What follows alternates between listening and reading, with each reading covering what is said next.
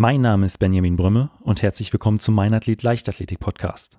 Mein heutiger Gast ist der Speerwerfer Andreas Hoffmann. Mit einer Bestweite von 92,06 Meter, der Silbermedaille bei der Universiade 2017 in Taipei und der Silbermedaille bei den Europameisterschaften 2018 in Berlin gehört Andreas zu Deutschlands besten Speerwerfern. Im Interview geht es unter anderem darum, warum er in Taiwan zu den bekanntesten Sportlern überhaupt zählt, weshalb er vom Fußballplatz ins Leichtathletikstadion wechselte und es geht auch darum, wie er seinen Trainingsalltag gestaltet. Wenn du den Meinathlet Leichtathletik Podcast unterstützen möchtest, kannst du das auf verschiedenen Wegen machen. Erzähle deinen Freunden, dass es den Podcast gibt oder teile die neueste Folge über eine Instagram Story, deinen Twitter-Account oder bei Facebook. Und falls du den Podcast über Apple Podcast hörst, würde ich mich riesig über eine Bewertung und einen kurzen Text freuen. So erfahren auch andere Leichtathleten, dass es den Meinathlet Podcast gibt. Und falls du Wünsche oder Ideen für eine Folge hast, schreib mir einfach. Du findest den Podcast bei Instagram und den meisten anderen sozialen Netzwerken sowie unter www.meinathlet.de. Vielen Dank und jetzt viel Spaß mit der neuesten Folge. Der Speer in die Luft kommt und man sieht, wie er dann in der Luft gleitet. Ne? Und dann bleibt er wie so in der Luft stehen und äh, sucht sich dann so seinen Weg ganz langsam wieder runter Richtung Erde. Und man weiß, ey, der Wurf ist weit. Wenn man das selber als, als Werfer noch erlebt, das, das, ja, das ist einfach Glücksgefühl, sag ich mal. Da kommt einem richtig Euphorie hoch, man weiß, oh klasse, du hast richtig gut getroffen.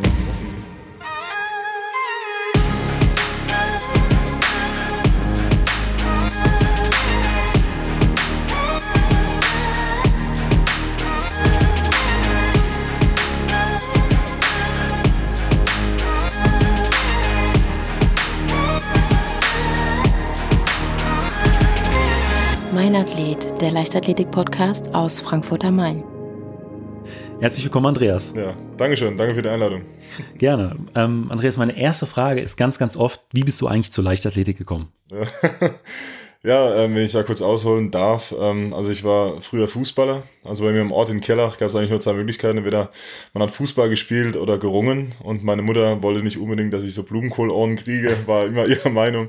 Also blieb mir nichts anderes über, als in den Fußballverein zu gehen. War dann äh, Torhüter von der Jugend ab ehe dann mein Vater ähm, mich äh, zur Leichtledig geholt hat. Der hat gesagt, hier, guck mal, äh, bei uns im Umkreis sind die Kreismeisterschaften, hast da nicht mal Lust, bei 50 Meter Weitsprung Ballweitwurf mitzumachen. Ja, gut, warum nicht? Und dann sind wir, ähm, ich glaube, zwei oder dreimal bei uns auf dem Sportplatz reingegangen. Wir haben Schlagball von der Schule ausgeliehen. Weitsprunggrube war vor Ort und er wusste nicht, dass ich bloß 50 Meter rennen musste. Also bin ich 100 Meter gerannt, hatte ich Zeit gestoppt und hat gesagt, es passt. Im Schlagball hat er sich auf die Mittellinie gestellt, hat ich oben äh, über ihn drüber geworfen. Und er sagt, es passt auch so, über 50 Meter ist nicht schlecht. Weitsprunggrube, zwei, dreimal den Anlauf getestet, hat gesagt, gut, es passt. Da wusste er auch nicht, dass es damals noch Zone gibt in der Jugend. Da wollte er unbedingt erst das Brett treffen. Ich habe nie das Brett getroffen, den fast Kirre gemacht. Und als wir dann im Wettkampf waren, mit Zone dann gesprungen, habe dann gleich alles drei gewonnen. Das habe ich dann äh, zwei Jahre gemacht und im dritten Jahr hat man dann gemerkt, okay, ohne Training ähm, verliert man dann doch den Anschluss. Und dann äh, kam die Idee, dass ich äh, Leichtathletikverein eintrete beziehungsweise mal Probetraining mache. Und so kam es dann, dass ich zur MTG Mannheim gekommen bin, über unseren Bürgermeister, der mit dem äh, Rüdiger Haxen, also Bundestrainer Hürden Frauen, äh, zusammen Abitur gemacht hat. Und äh, so kam die Verbindung zur MTG zustande, habe ein Probetraining gemacht, ein halbes Jahr zweigleisig gefahren. Das war dann so Ende 2004, Anfang 2005, ehe ich mich dann, dann für die Leichtathletik dann zu 100 Prozent entschieden habe. Wie alt warst du bei diesem ersten Probewettkampf, sage ich jetzt mal, wo du äh, den Ball über dein drüber geschmissen hattest? Da war ich zehn Jahre alt, ähm, soweit ich mich recht äh, erinnern kann. Und dann, äh, genau, das war glaube ich 2002 und 2004, genauso mit 12, beziehungsweise wurde ich 13, äh, bin ich dann zur MTG gekommen. Und gab es einen, äh, irgendeinen bestimmten Punkt, an dem du dann gesagt hast, okay, ich konzentriere mich jetzt äh, lieber auf die Leichtathletik äh, als äh, auf, auf den Fußball?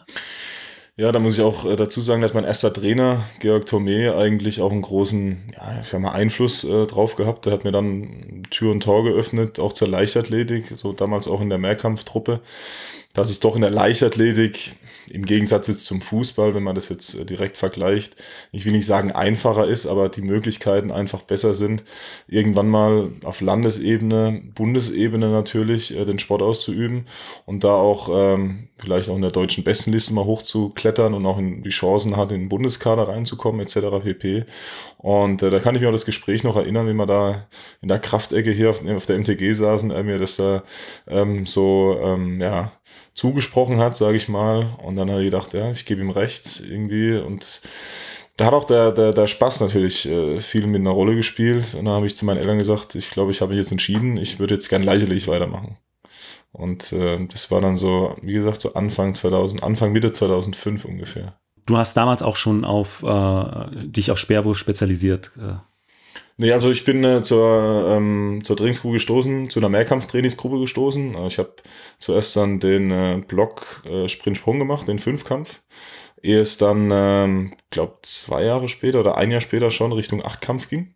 Ist ja alles schon dabei bis auf 100 und 400 Meter. Und ähm, haben wir auch äh, eine, eine ähm, gute Truppe gehabt mit drei Leuten. Sind auch damals zu den deutschen Mannschafts-, also zu den deutschen Mehrkampfmeisterschaften äh, gefahren als, als Gruppe.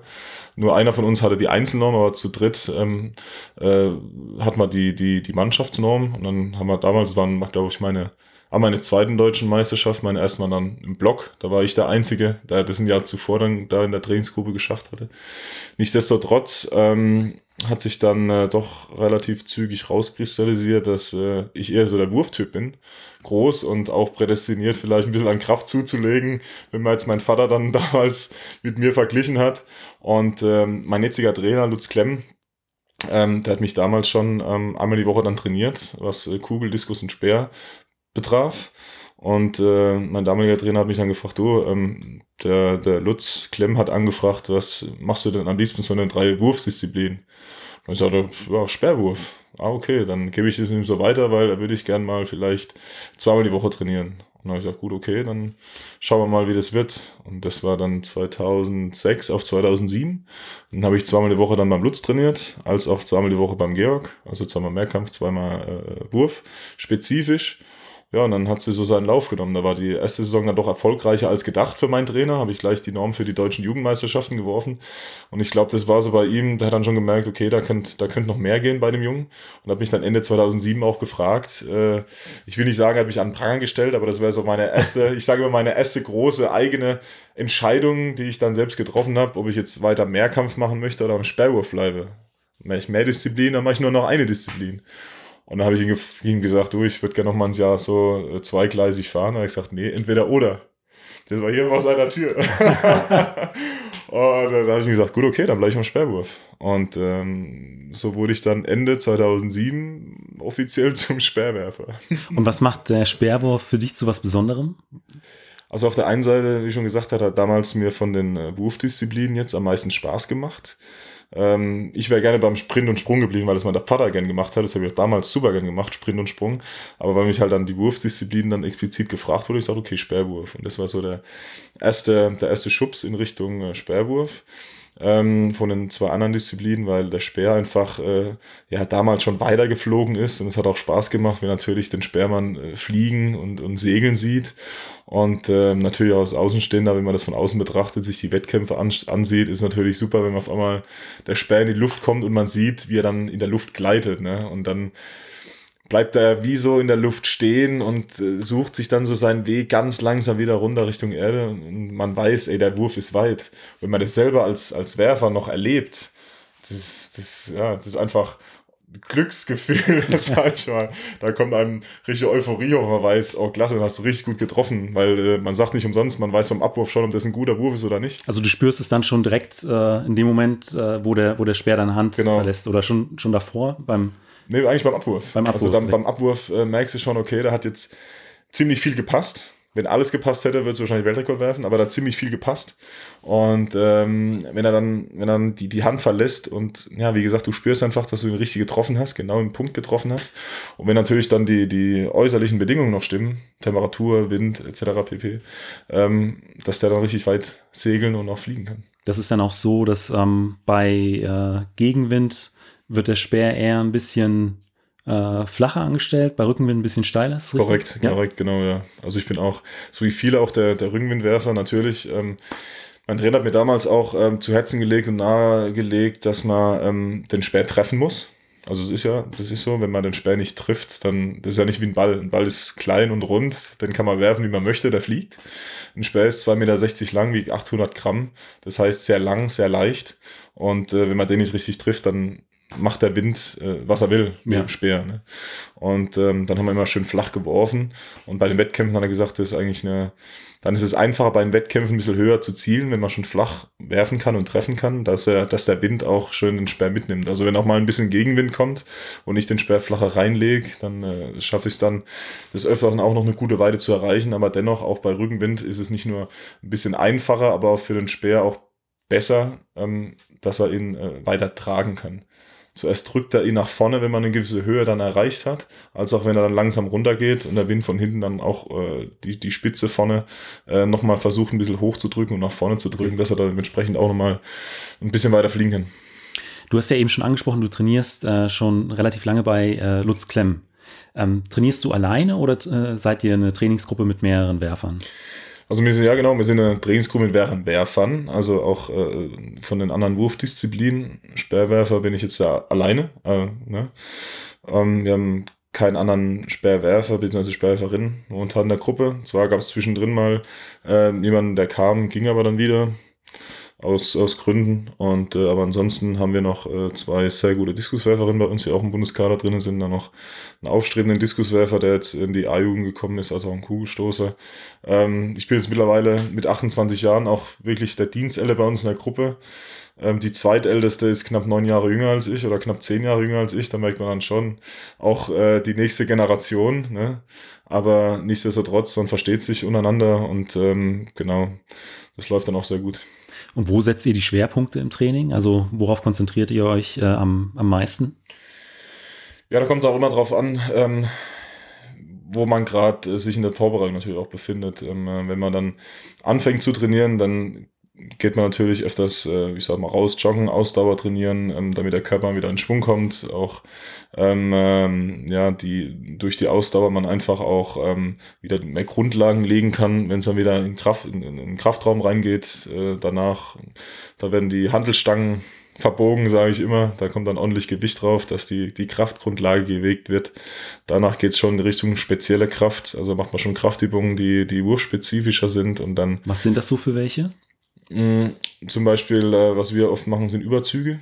Ne? Also Überzüge auf der, auf der Bank liegen, auf einer hohen Bank liegen, die Stange in beiden Armen, dann ich sag mal, wie eine Wurfbewegung im Liegen mit beiden Armen die Stange ja. nach unten führen, dann halt dementsprechend mit viel Gewicht ähm, ähm, langsam hochgehen oder mit, mit leichtem Gewicht natürlich die schnellen Übungen dann Richtung Sommer, ähm, wenn es dann wieder zum Werfen geht.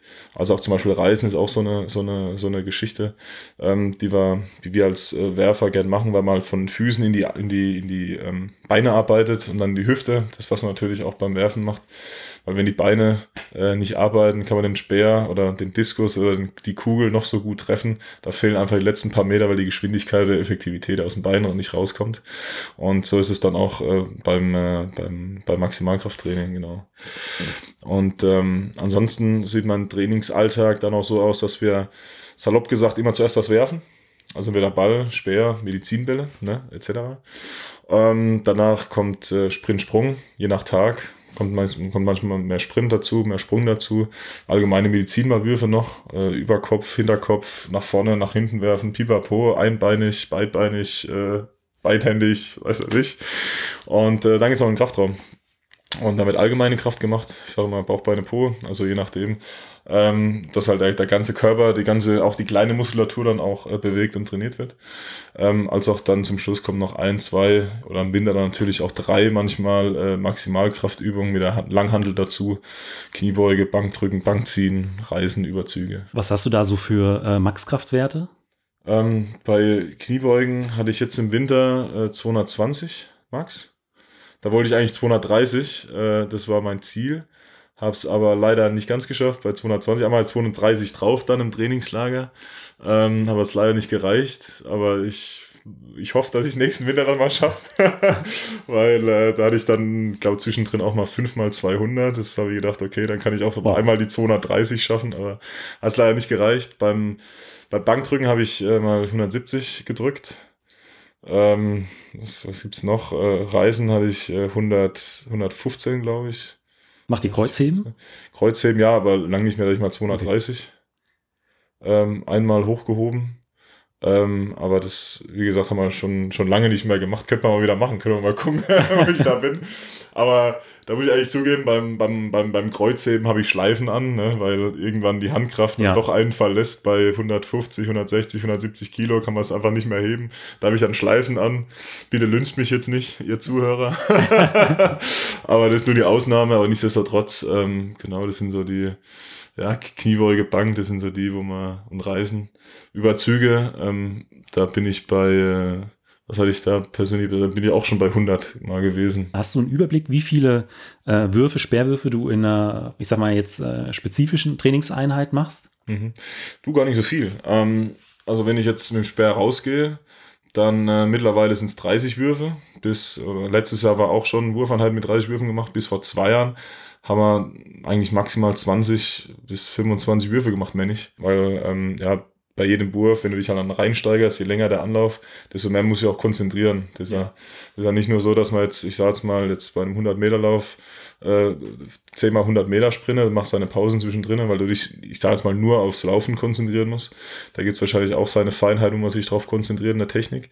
Aber beim Sperrwurf ist es natürlich so, dass du nicht nur äh, sprinten musst, also schnell sein musst, sondern auch springen musst mit den Beinen, als auch dann natürlich zum Schluss abwerfen. Und das natürlich bei einem zyklischen als auch azyklischen Anlauf. Und trainiert ihr dann das ganze Jahr über in Deutschland oder fahrt ihr auch ein Trainingslager? Also wir fahren auch ins Trainingslager. Das heißt, ähm, ja, nach der, nach der Vorbereitung ähm, so bis äh, Mitte, Ende Februar, da geht's meistens erste Trainingslager, so für zwei Wochen. Dann sind wir meistens mal so je nachdem zwischen vier bis sechs Wochen in Deutschland. Danach geht's nochmal ins zweite Trainingslager. Das ist dann eigentlich so das direkte ja, Vorbereitungstrainingslager Richtung Saison, weil ähm, da kommen wir meistens entweder Ende April oder Anfang Mai wieder nach Hause und da fängt eigentlich Anfang Mai schon die Wettkampfsaison an, je nachdem wann der erste Wettkampf auch geplant ist, bzw. stattfindet. Da richtet man sich auch äh, dementsprechend nach dem internationalen Wettkampfplan, sprich Diamond League oder World Challenge. Und äh, ja, dann geht's schon, da geht's schon los. wo, wo fahrt ihr dann normalerweise ins äh, Trainingslager hin? Die letzten Jahre sind wir ähm, nach äh, das erste Trainingslager nach Südafrika geflogen, weil natürlich da Mitte Ende Februar noch die Temperatur stimmt. Ne? Da hast du dann äh, gediegene, ja, ich sag mal noch 26 bis 30 Grad je nachdem und äh, hast du sehr gute ähm, Temperaturen, Bedingungen zu trainieren. Ähm, und ähm, jetzt seit ähm, diesem Jahr oder seit letztem Jahr schon äh, gehen wir wieder in die Türkei nach Belek? Nach Belek, genau, da wo eigentlich ziemlich viele hingehen. Ich sage jetzt mal von der, von der Trainingssituation dort vor Ort, also für ein Hotel mit der, mit der Trainingsanlage allgemein, mit, mit auch einem Kraftraum, alles in einem Hotel. Ähm, die Wege sind dementsprechend sehr, sehr kurz. Du gehst aus deinem Zimmer raus, läufst zum, zum Fahrstuhl, gehst äh, zwei Etagen runter, sage ich mal, gehst da raus bis zum Kraftraum.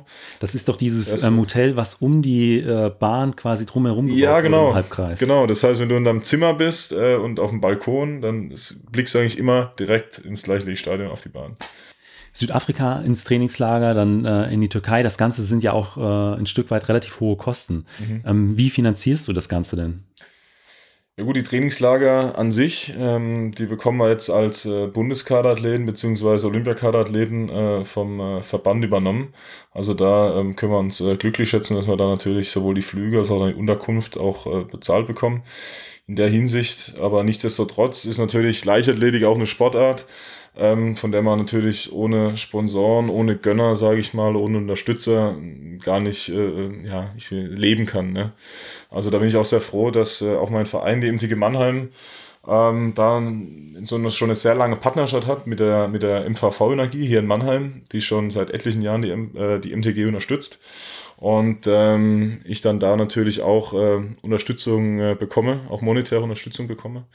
Und ähm, ich habe auch äh, privat noch äh, Sponsoren und Unterstützer, auch hier im Rhein-Neckar-Kreis, als auch äh, von unserer mittlerweile großen Kreisstadt Waghäusel, auch äh, Kleinunternehmer, ähm, die mich auf dem Weg auch jetzt zu Olympischen Spielen immer noch äh, unterstützen und äh, dabei bleiben.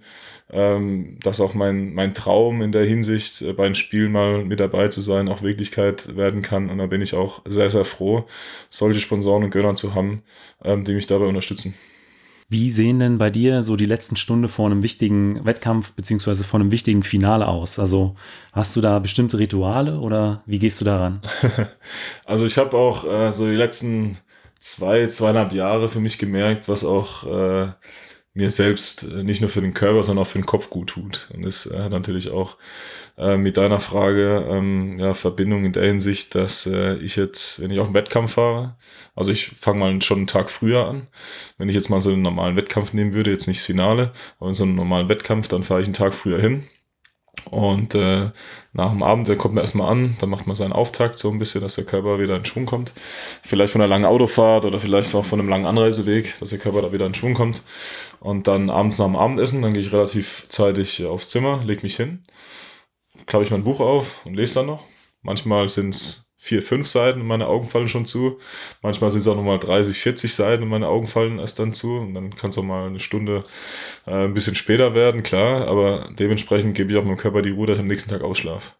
Also ist nicht so, dass ich, früher hatte ich mir mal einen Wecker gestellt, habe ich gesagt, hey, ich, du musst irgendwie um 8 Uhr aufstehen, damit du frisch bist, keine Ahnung. Das habe ich mir dann irgendwann so lange eingebildet, bis ich dann gesagt habe, nee, eigentlich brauchst du das gar nicht. Der Körper sucht sich selbst dann seinen Weg oder der, der sagt dir, wie viel Ruhe das er braucht. Dann schlafe ich erstmal aus, gehe gemütlich frühstücken, dann laufe ich nach dem Frühstück, ähm, laufe ich nochmal eine Runde, also eine je nachdem, halbe Stunde, Stunde, je nachdem, wo das Hotel natürlich liegt, mal durch den Wald, mal auf die Straße, guck mir noch mal ein paar Sachen an, dann gehe ich aufs Zimmer, chill noch eine Runde, dann Mittagessen, nach Mittagessen kommt eine Mittagsruhe, da lese ich meistens auch noch so ein bisschen, einfach zum, zum Runterkommen, äh, noch mal ein bisschen lesen. Und äh, dann ja, döse ich oder schlafe ich meistens noch eine halbe Stunde, Stunde. Und ehe dann danach, je nachdem wann der Wettkampf natürlich anfängt, äh, wenn ich weiß, okay, die Mittagsruhe ist jetzt rum, danach fängt eigentlich bei mir schon an, dass ich so die, sagen wir, die Scheuklappen langsam runtergehen. Ne? Und dann packe ich meine sieben Sachen, ähm, die ich dann für den Wettkampf brauche, mache mich äh, soweit startklar, ähm, ziehe mich dann im Hotel schon um und ähm, dann geht's ja meistens im Bus schon Richtung, äh, Richtung Wettkampfstelle, Richtung Arena. Ähm, fährst ja meistens so anderthalb Stunden vorher eigentlich hin, äh, je nachdem, wie weit es auch entfernt ist. Ähm, manchmal auch ein bisschen früher, dass du sagst, okay, dann chillt sich da nochmal eine Viertelstunde in die Ecke, hörst noch ein bisschen Mucke und dann äh, kommst du da nochmal ein bisschen runter.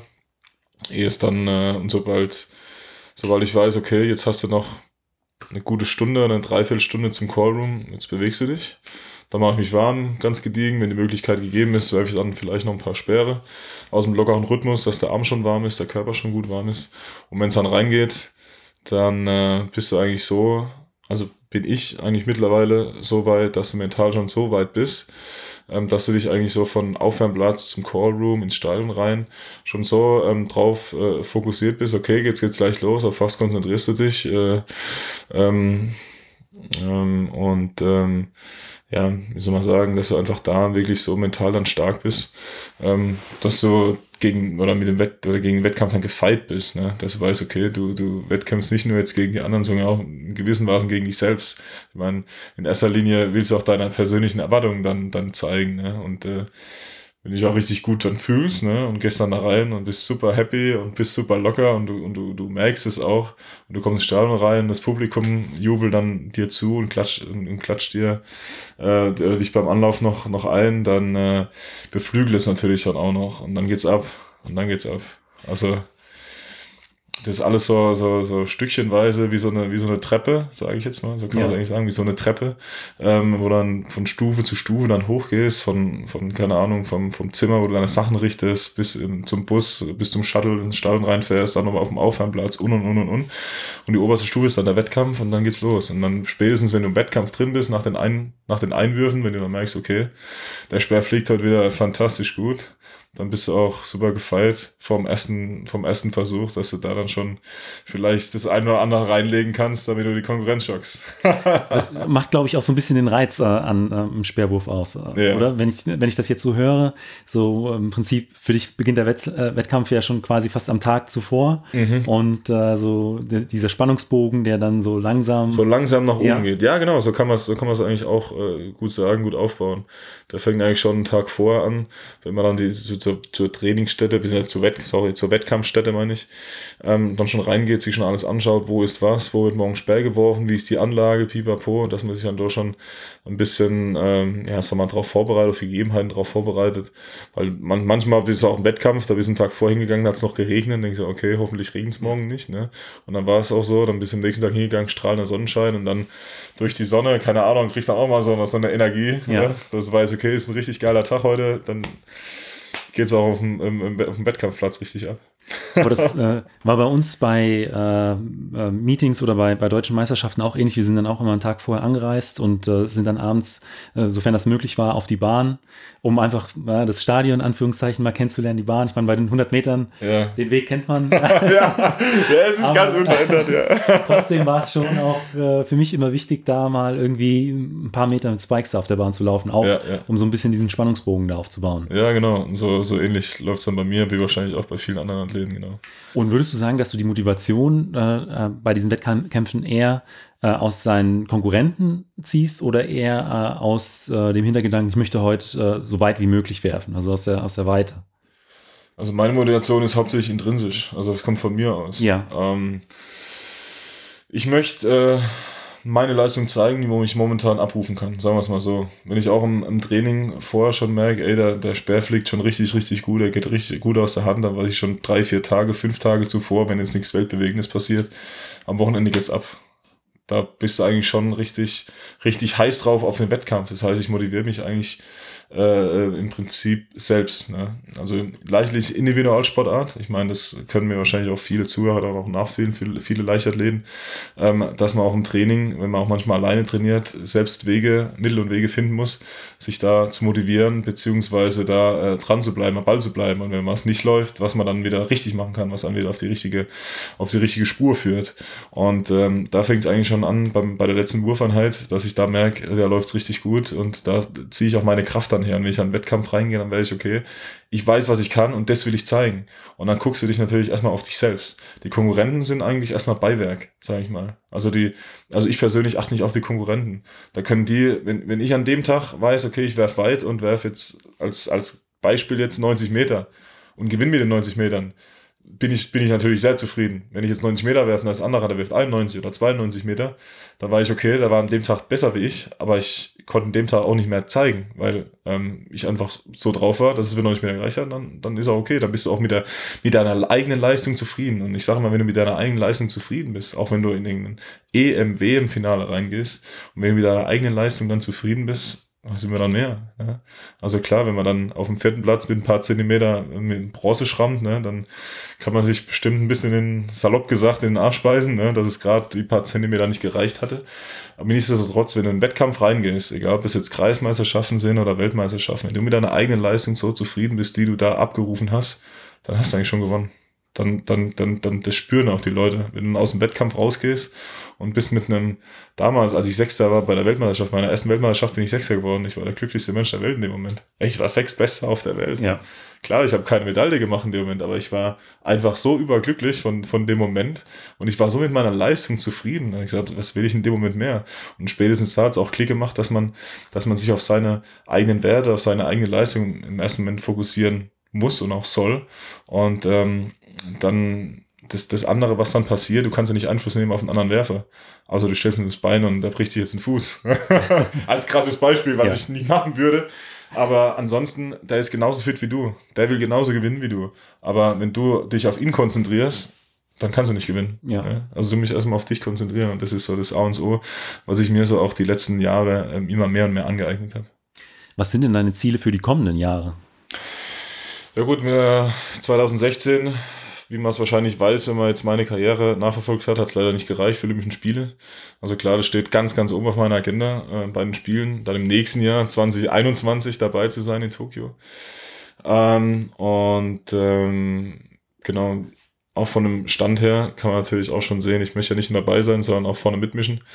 Ähm, das ist natürlich schon äh, on top. Aber nichtsdestotrotz bei Olympischen Spielen mal dabei zu sein, das ist natürlich Traum von jedermann. Als auch dann die Jahre drauf noch bei den nächsten Weltmeisterschaften, Europameisterschaften. Die nächsten sind ja jetzt in äh, München, dadurch, dass ja jetzt auch ähm, Paris für dieses Jahr abgesagt wurde. 2022, dann 23 nochmal Weltmeisterschaften, 24 Paris, dann die äh, Olympischen Spiele, die übernächsten. Und äh, dann werden wir weitersehen. Das ist so die, ähm, die nächsten Jahre, äh, wie so, so wettkampftechnisch äh, geplant ist. Und dann mit 2024 bin ich 32, wenn man jetzt mal so in die Zukunft blickt. Und dann äh, schaue ich dann mal, wo ich dann da im Leben stehe und wie es dann da für mich weitergeht, sowohl sportlich als auch privat. Dann komme ich jetzt schon zu den fünf Fragen, die ich jedem meiner Gäste stelle. Okay. Und da ist die erste immer, was war bisher dein größter Wettkampf? Also es muss nicht der erfolgreichste gewesen sein, sondern der, an den du die schönsten Erinnerungen hast. Universiade Taipei 2017. Okay. Wie aus der Pistole geschossen. Ja. Nee, das war einfach der Wettkampf schlechthin, wo ich am meisten, wirklich am meisten rausgenommen habe. Nicht nur vom Wettkampf an sich, sondern vom ganzen Drumherum. Wie ich eben schon gesagt habe, 2016 hat es nicht gereicht für die Spiele ähm, in, in, in Rio de Janeiro. Ein Jahr später mit der Universiade gesagt, okay, da will ich mitfahren. Nicht nur, weil es in Taipei war, sondern einfach auch mal der Universiade mal teilzunehmen, ne, wie das dann da so ist. Zwei Jahre zuvor, 2015, hast du die Universiade gewonnen, glaube ich, mit 81,5 Metern. Und ich gesagt, egal, das Ding hole ich mir. Ne? Und dann bist du aber mit so einer, nicht mit so einem Ehrgeiz reingegangen, ähm, ähm, wie jetzt zum Beispiel bei einer Weltmeisterschaft, sondern einfach ein bisschen gediegener und hast, hast es auf dich zukommen lassen, weil auch, wie gesagt, die Leistung zwei Jahre zuvor jetzt nicht so, so groß dann war. Und ähm, ja, bin ich da hingeflogen, war immer super locker drauf. Und dann haben wir gesagt, okay, komm, gehen wir mal werfen. War dann einer da, der ähm, äh, Winfried, Winfried Heinecke war dabei, der war dann für alle Werfer dann äh, zuständig. Und dann haben wir gesagt, komm, ich will auch nochmal werfen, Speer, schauen wir es wird. Sagt er, gut, okay, alles klar, sind wir zusammen dann äh, auf den Wurfplatz gefahren und dann habe ich da ähm, aus dem, wie war das dann, aus dem kurzen Anlauf schon ganz gut geworfen. Knapp 85 Meter, wo ich gedacht habe, okay, kurzer Anlauf 85 Meter, das war ganz cool, hat sich auch super locker angefühlt, der, der Anlauf war richtig gut, ne, und dann ich gesagt, okay, zwei Tage später habe ich dann aus dem langen Anlauf schon Trainingsbestleistung geworfen mit 87 Meter. Und dann habe ich gesagt, ey, krass, was ist denn jetzt los, ne, ich bin ja ganz, ich war ganz, ganz frisch jetzt wieder auf dem Bein. Hey. Und äh, ich kann mir halt vorstellen, dass zu dem Zeitpunkt halt dann die Saison ist dann passé gewesen. Ne? Und das, äh, die Universiade war dann noch so ein bisschen Beiwerk. Ich gehe mal da mit. Das Ganze hat ja zwei, zweieinhalb Wochen, glaube ich, gedauert mit der, mit der Anreise. Und bist halt so mit, dem, mit der Lockerheit, die du halt schon hattest, dann auch in die Quali reingegangen. Und dann bist du halt reingegangen, aber trotzdem gesagt, okay, du weißt, was du drauf hast, ganz locker. Dann habe ich auch gut eingeworfen, schon drinne. Hab dann einen gemacht auf 83, da war irgendwie Quali, war ich weiß nicht mehr, 81 oder sowas, 81,5. Und dann haben die Taiwanesen schon voll gejubelt, weil die halt mit der Weide zwar nichts angefangen wussten, nichts anfangen mussten, aber die wussten, dass diese, alles, was über diese rote Linie drüber ist, dass es gut sein muss, ne? Weil Ja. alle sich da gefreut haben. ne? Dann haben die alle schon gejubelt, als wärst du schon, als hättest du das Ding schon gewonnen, ne? Nicht so gut, alles klar, Sachen eingepackt, wieder gegangen. Und zwei Tage später war das Finale dann abends. Ja, und dann bin ich einfach mit dem ganz lockeren Gefühl einfach in den Wettkampf reingegangen. Zum Aufwärmstadion, auch da wieder gut eingeworfen, über, über 85 Meter, wo ich gedacht habe, okay, heute knallt's, ne, heute knallt's. Und dann ist der Wettkampf, hat sich dann so hochgeschaukelt mit den zwei Taiwanesen. Äh, Zuerst war der eine Taiwanese vorne, dann war ich wieder vorne, dann war der Cheng vorne, dann war wieder der andere Taiwanese vorne, dann war ich. Also das hat sich dann so hochgeschaukelt, auch mit den Weiden. Und im letzten Versuch, vorm letzten Versuch war ich dann erster mit knapp 89 Metern, glaube ich, war das, oder 88,5 irgendwie so. Und dann hat der Cheng seine 91er rausgehauen, ne? Da war er dann, äh, ich glaube, drittletzter, genau. Dann hat nochmal der, der andere Taiwanese geworfen, der hat dann ungültig gehabt. Und kurz vorm letzten Wurf kam der Winfried Heinige zu mir her und hat gesagt, du, Andi, beim letzten Wurf, aber da hat der Cheng noch nicht geworfen gehabt, da hat er gesagt, du, beim letzten Wurf setzt du den Speer noch ein bisschen tiefer an, du wirst sehen, du wirst heute dein erstes, den ersten Mal 90 Meter werfen. Da habe ich ihn angeguckt, habe gesagt, okay, mache ich. Hab, hab abgeklatscht, bin wieder zurückgegangen, ne, Feld. Da wirft er seinen 91, ne. Und es war so, ach, klar, von jetzt auf gleich Drucksituation. Der hatte die ersten fünf Würfe, Durchschnittsweiten von 83,5 bis 84,5, aber wirft er am letzten 91. Und dann stehst du da, letzter Werfer, letzter Werfer vom, von dem ganzen Ding, also zweiter war ich dann zu dem Zeitpunkt schon, bin angelaufen und werf das Ding ab. Und ich habe auf dem Monitor hinten gesehen, da waren zwei Monitore. Links kam die Live-Übertragung, wie der, wie der Sperr geflogen ist, weil die haben dann natürlich auch Sperrwurf gezeigt, weil die zwei Taiwanesen dann ja. jeweils eine Medaille dann geholt hat. Und rechts war ähm, die Reihenfolge dann. Und dann war ich halt direkt nach dem Abwurf und gedacht, ey geil, der ist, der ist richtig weit, der ist genauso weit wie der vom, von dem Taiwanesen, ne? von dem, von dem Cheng. Ich warte dann vorne und guck so, das weiß ich bis heute, wie heute noch, hab die Arme, hab die Hände auf meinem Oberschenkel, guck geradeaus, guck dann von links, von links nach rechts auf die zwei, auf die zwei Bildschirme drauf und weiß, ey, der ist genauso weit. Ist er jetzt, ist er jetzt, äh, also mir war dann bewusst, eigentlich schon unbewusst, bewusst, dass es 90 Meter sein müssen. Weil die ganzen Taiwanesen sind, das Stadion war ja, war ja voll. Ja. Die sind aufgestanden, die haben gedacht, salopp gesagt, ach du Kacke, jetzt hat er den auch noch überholt oder was. Und dann war ich da und sehe dann so auf der Anzeigetafel diese 9107 und er hatte 9136. Das waren 29 Zentimeter. Das ist auf diese Weite. Ja, das ist ja, wenn fast man, 100 Meter, Wahnsinn. Das, das, das, ist, das, ist, ja gar nichts. Das ist, wenn du im Weitsprung äh, dann mit zwei, mit zwei Zentimetern gewinnst, gewinnst du da mit 29. Das ist ja eigentlich Haaresbreite in ja. der Hinsicht. Und dann weiß ich noch, ich drehe mich rum und dann wusste ich nicht in dem Moment, ob ich, ob ich jetzt heulen oder, oder mich freuen soll. Ne? bin auf den Boden gegangen, ich habe gedacht, das kann nicht wahr sein, das kann nicht wahr sein. Du wirfst das erste Mal in deinem Leben 90 Meter und wirst bei einer Universiade, wo du die, die du zwei Jahre zuvor mit 81,5 Meter gewonnen hast, Zweiter. Und äh, ich wusste gar nicht, wo es schießt. Ich wusste nicht, wo es schießt in dem Moment. Aber diese, die kriege ich jetzt Gänsehaut.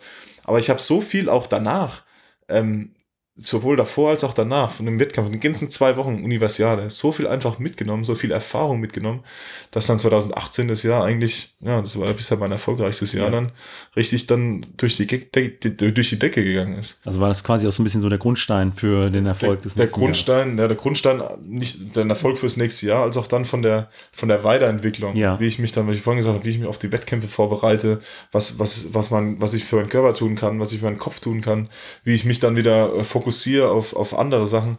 Ähm, das ist, das das wirklich, das hat so viel. Und das, das i-Tüpfelchen war noch, wenn ich das was dazu sagen kann. Ähm, da war Abschlusspressekonferenz von der Universiade. Da waren ja trotzdem Tausende von Sportler da.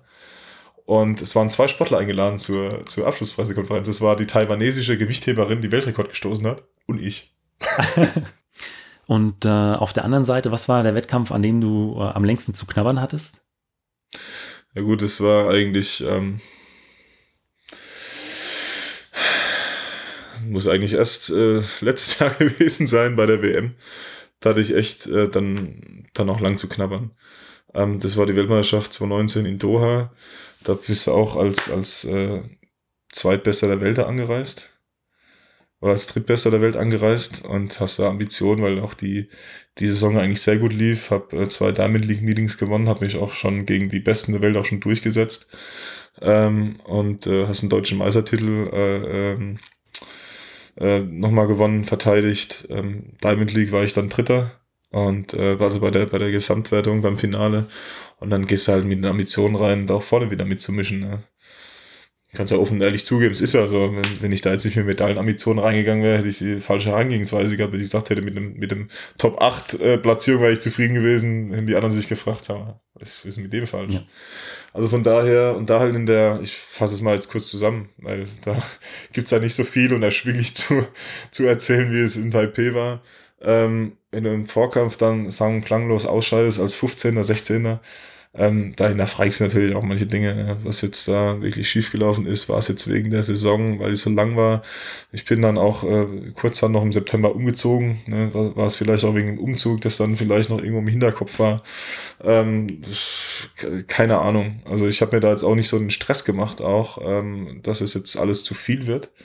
Aber vielleicht war es es auch, ne? Vielleicht war es es auch. Vielleicht waren auch im Gegensatz zu 2018, wo ich der Jäger war, und 2019 war ich ja schon der Gejagte. Ne? Das kann sich innerhalb von einem Jahr, innerhalb von zwei Saisons kann sich das ja ändern. Wenn du dann ziemlich viel gewonnen hast, ähm, wollen die anderen dich wieder schlagen und nicht du die anderen. Klar, du willst ja wieder die anderen schlagen, ne? aber trotzdem bist du da auch psychisch erstmal auch in einer, in einer, in einer anderen, ähm, in einer anderen Position. Und vielleicht kam ich auch mit dem Druck in der Hinsicht, mit dem neuen Druck, den ich vorher noch nie hatte, nicht klar. Ich weiß es nicht genau so im Nachhinein äh, habe ich mir dann schon meine persönlichen Gedanken drüber gemacht, dass es so in dem Umfang nicht mehr passieren soll.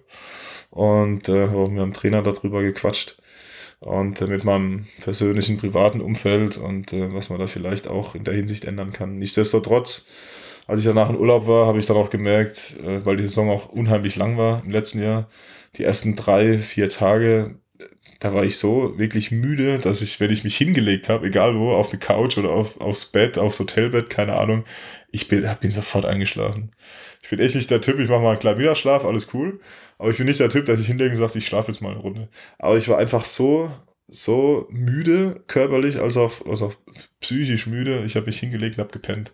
Und bin abends trotzdem noch regulär ins Bett gegangen, bis morgens durchgeschlafen. Also wirklich, war die ersten drei, vier Tage, ich habe so im Schnitt 12, 13 Stunden gepennt am Tag. Wow. Das war unfassbar, was auf einmal da jemand, da hat man gemerkt, was einfach der, der, der Druck, den ja. man hatte, wie der abgefallen ist. Also es hat sich dann echt, irgendwas hat sich da wirklich fett angestaut bei mir vor der WM, ähm, dass ich da einfach meine Leistung nicht zeigen konnte. Mir tut's ja selber leid. Mir tut's eigentlich selber am meisten für mich leid, dass ich da einfach nicht die Leistung abrufen konnte, die ich gerne abgerufen hätte. So war's. Dann kommen wir jetzt nochmal ganz kurz zurück zum Training. Ähm, da sind meine beiden Fragen immer ähm, zum einen, was ist dein äh, Lieblingstraining und äh, was ist dein Hasstraining? Na gut, Lieblingstraining ist natürlich, wenn man Sperr in die Hand nimmt. wenn, man, wenn man schon äh, mit einem guten Gefühl ins Training reinkommt und sagt, okay, geil, heute wirf mal Speer, du nimmst, du ziehst deine Schuhe an, nimmst den Speer in die Hand und die Speere fliegen so, wie du, wie du das vorstellst, das ist natürlich das beste Training. Also es gibt nichts Schöneres. Ähm, ist natürlich auch mal schön, wenn äh, mein alter Trainingskamerad, der Nico, äh, wenn der ab und zu mal vorbeikommt und wir dann auch zusammen trainieren, uns gegenseitig auch im Kraftraum ein bisschen necken, ne?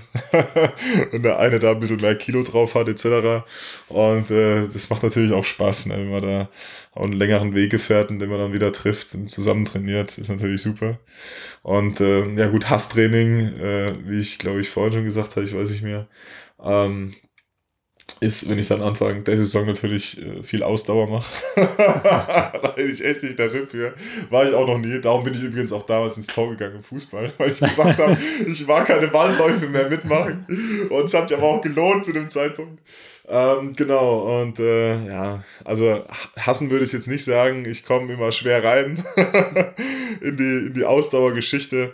Und äh, ehe ist mir dann klar, man hört dann Mucke, äh, macht sich dann ein bisschen Mucke ins Ohr und ähm, läuft dann einfach drauf los und dann läuft es dann irgendwann doch runter als dann äh, die Wochen zuvor. Aber das ist das, was ich eher nicht so gern mache, ist, ist also Ausdauertraining. Die, die langsamen Ausdauerläufe. Die langsamen Ausdauerläufe. Dann, dann springe ich lieber kurz hier 30 Meter und dann meine Schnelligkeitsläufe und dann ist cool. Aber alles, was Ausdauer betrifft, bin ich jetzt nicht so, nicht so der Held. Dann komme ich jetzt schon zur letzten Frage und die ist immer, was würdest du jungen Athletinnen bzw. Athleten oder deinem jüngeren Ich mit auf den Weg geben wollen? Was ich immer eigentlich sage, bleib am Ball. Also egal was passiert, egal was sportlich passiert, was, was privat passiert, bleib am Ball. Egal was du machst, Egal, ob du jetzt äh, Sport machst oder auch ein Musikinstrument spielst oder vielleicht auch was ganz, ganz anderes, was dir, was dir Spaß macht als Hobby, bleib am Ball. Jeder wird Niederlagen erleben, aber wenn man sie nicht äh, in seinem Hobby, in seinem Sport, in seiner Musik erlebt, dann äh, wird man es zum Schluss auch im späteren Leben schwerer haben, vielleicht als manch andere. Ähm, also bleib am Ball, so wie es, so wie es einem auch gut tut. Also klar, man man, äh, man wird natürlich auch dem jüngeren Ich, wenn ich es jetzt irgendwann treffen würde, ne, würde ich dem äh, als Ratschlag geben, überdenk ähm, vielleicht manche Sachen, tun die dir gut, was tut dir genau gut. Ähm, ich würde vielleicht, klar, im Nachhinein wird man vielleicht manche Sachen auch anders äh, auch angehen, wenn man im Nachhinein auch schlauer ist, im Nachhinein ist er immer schlauer, ist klar. Ähm, Im Nachhinein manche Sachen auch anders angehen. Aber nichtsdestotrotz, das A und O ist am Ball bleiben. Das ist das, was auch meine Eltern, denen ich auch sehr, sehr dankbar bin, dass sie mich da mal so unterstützt haben, hier nach Mannheim zu fahren. Ist auch nicht selbstverständlich heutzutage, dass jemand dich zwei, drei, na, eigentlich hat es angefangen, dreimal, viermal, fünfmal die Woche nach Mannheim fährt, eine halbe Stunde, zwei Stunden auf dich wartet, manchmal auch drei Stunden und dann wieder eine halbe Stunde zurückfährt. Ähm, also Hut ab, Chapeau von meinen Eltern, die mir aber auch gezeigt haben, dass ähm, selbst wenn das Training mal nicht gut lief oder mal richtig, auf Deutsch gesagt, einen beschissenen Wettkampf hat, du fährst dann sonst nach Buxtehude hin und wirst irgendwie Vorletzter oder Letzter bei meinen ersten deutschen Meisterschaften. Ähm, da hatte ich dann im Nachhinein Muskelfaserriss im Oberschenkel, wollte aber trotzdem mitmachen, weil es die ersten deutschen Meisterschaften waren, Einzelmeisterschaften. Und bin abgekratzt letzter geworden mit 48 Metern. Ne? Da hat mir meine Mutter damals noch angeboten, ob ich so ein deutschen Meisterschafts-T-Shirt haben möchte, weil das wollte ich auch. Vorm Wettkampf. Und nach dem Wettkampf habe ich nur einen Kopf geschüttelt. Nee, das will ich nicht. Nächstes Jahr will ich eins. Jahr drauf bin ich dann Dritter geworden ähm, bei den deutschen Jugendmeisterschaften, so B-Jugend, zweites Jahr B-Jugend. Und habe mir dann auch mit Stolz dieses dieses T-Shirt angekauft. Das habe ich dann so lange angehabt, weil dann auch wieder so viel positive Erinnerungen daran hattest. Aber ich bin, ich bin, ich bin dran geblieben, ich bin dabei geblieben. Und ähm, das macht nicht nur der Trainer, das macht nicht nur das Umfeld, sondern man muss auch ähm, sich selbst so weit entwickeln und zu sagen, alles klar, ähm, das ist jetzt, wenn man es jetzt auf den Sport bezieht, das ist jetzt meine Sportart, das ist meine Disziplin, die macht mir Spaß. Da will und kann ich auch was erreichen, wenn ich daran, wenn ich dann, dann äh, dranbleibe. Und ähm, von daher, mein, mein Motto ist da, egal was passiert, morgen geht die Sonne wieder auf. Und so denke ich heute immer noch. Also da hat sich mein Mindset auch in der Hinsicht zum Positiven verändert, ähm, dass äh, ich immer nach vorne blicke, immer optimistisch Jetzt kommt die alte Leier mit dem Glas. Mein Glas ist immer halb voll und nicht halb leer. Von daher ähm, bleibt am Ball, egal was ihr macht und äh, blickt immer nach vorne. Andreas, vielen Dank für dieses Interview. Sehr, sehr gerne. Falls euch die Folge gefallen hat, hinterlasst mir doch einfach eine Bewertung bei Spotify, iTunes oder eurem Podcatcher und abonniert den Podcast. Vielen Dank und bis zum nächsten Mal.